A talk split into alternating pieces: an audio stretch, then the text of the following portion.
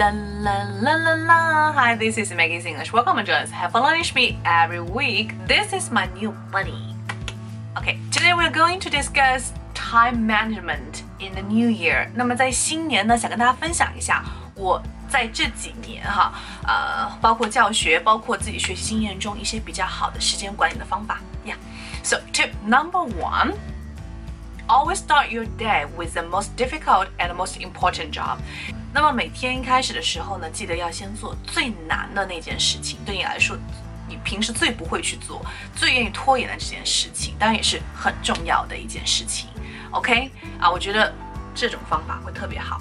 Well, like when I was studying in the university. My speaking wasn't really good actually. I wasn't really confident about my speaking English. 我大学时候觉得自己口语也不是很好啊，嗯， 所以我就今天早起起来去晨读，去公园里面去晨读哈，就没有人起来，就只有我起来。So it's something that you will never do, but it's very important for me. So I will just do it and get up, do it. Tip number two: Don't be scared by some terrifying tasks or challenging jobs. 不要被那些你觉得很困难的事情给吓到了。You have to overcome this kind of fear.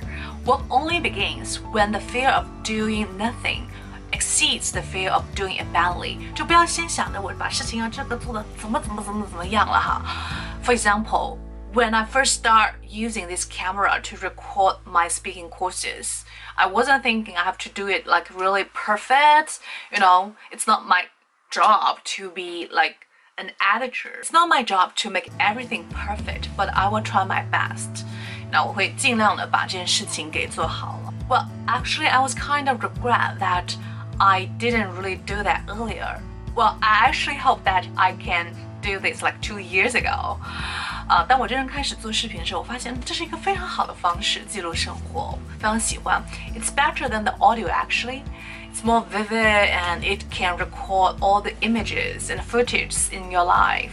It's very meaningful. I like meaningful things.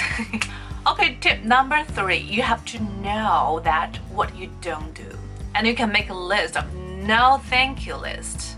And over time, this list will grow.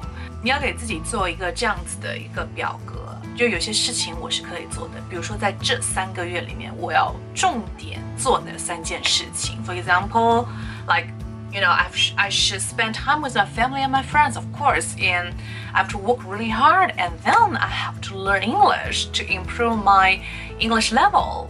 Well, if you focus on like three tasks in a short period of time, I think that could be more practical and more effective. 你不要在短时间内里面给自己定，比如说十个任务或者五个以上的任务吧，我觉得太多了。因为你定太多任务的结果可能是你什么都做不好。但是呢，你把重心放在这三点，那你可以把这三点事情做好就已经很棒了。All right, and some parties, some arrangements, some appointments, you should say no. It's pointless. 有些人你不一定一定要见，right？跟你这三个 task 没有关系的人，事情都不要做。Yeah. Anyway, so that's about my tips. What kind of advice that you have for me to manage my time? You can tell me again. Alright, well, these are my time management tips, and also I like to hear from you. 我希望大家可以来告诉我，记得微信我，我的微信是三三幺五幺八零。Yeah, if I think that's good, I will give you a surprise gift. Maybe my speaking courses. Alright, yeah.